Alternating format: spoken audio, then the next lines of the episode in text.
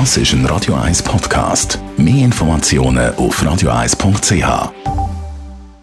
Gesundheit und Wissenschaft auf Radio 1. Aller Emanzipation, Frauen sind häufig immer noch die, die deutlich mehr im Haushalt machen. Das hat zuletzt wieder eine Studie von deutschen Wissenschaftlern gezeigt. Und zwar sind die Frauen auch nach der Pensionierung die, die eben mehr waschen, mehr putzen und mehr glätten.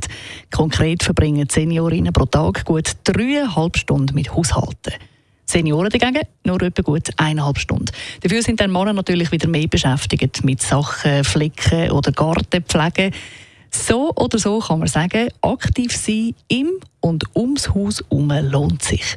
Laut den Wissenschaftlern fühlt man sich dann nämlich gesünder, als wenn man einfach nur voll rumliegt. Und sehr spannend dabei, gerade bei Männern ist der Effekt scheinbar besonders gut zu sehen. Also Männer, die haushalten, die fühlen sich überdurchschnittlich gesund. Besonders dann, wenn sie mehr als sechs Stunden im Haushalt machen.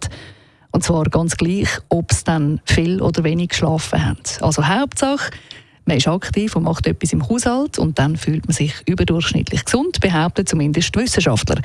Jetzt kann man sich natürlich fragen, ist das dann tatsächlich so, dass Leute, die im Haushalt arbeiten, sich gesünder fühlen? Oder die Leute, die sich gesünder fühlen, machen einfach mehr im Haushalt? Wie da der Zusammenhang genau ist, das ist noch nicht erforscht.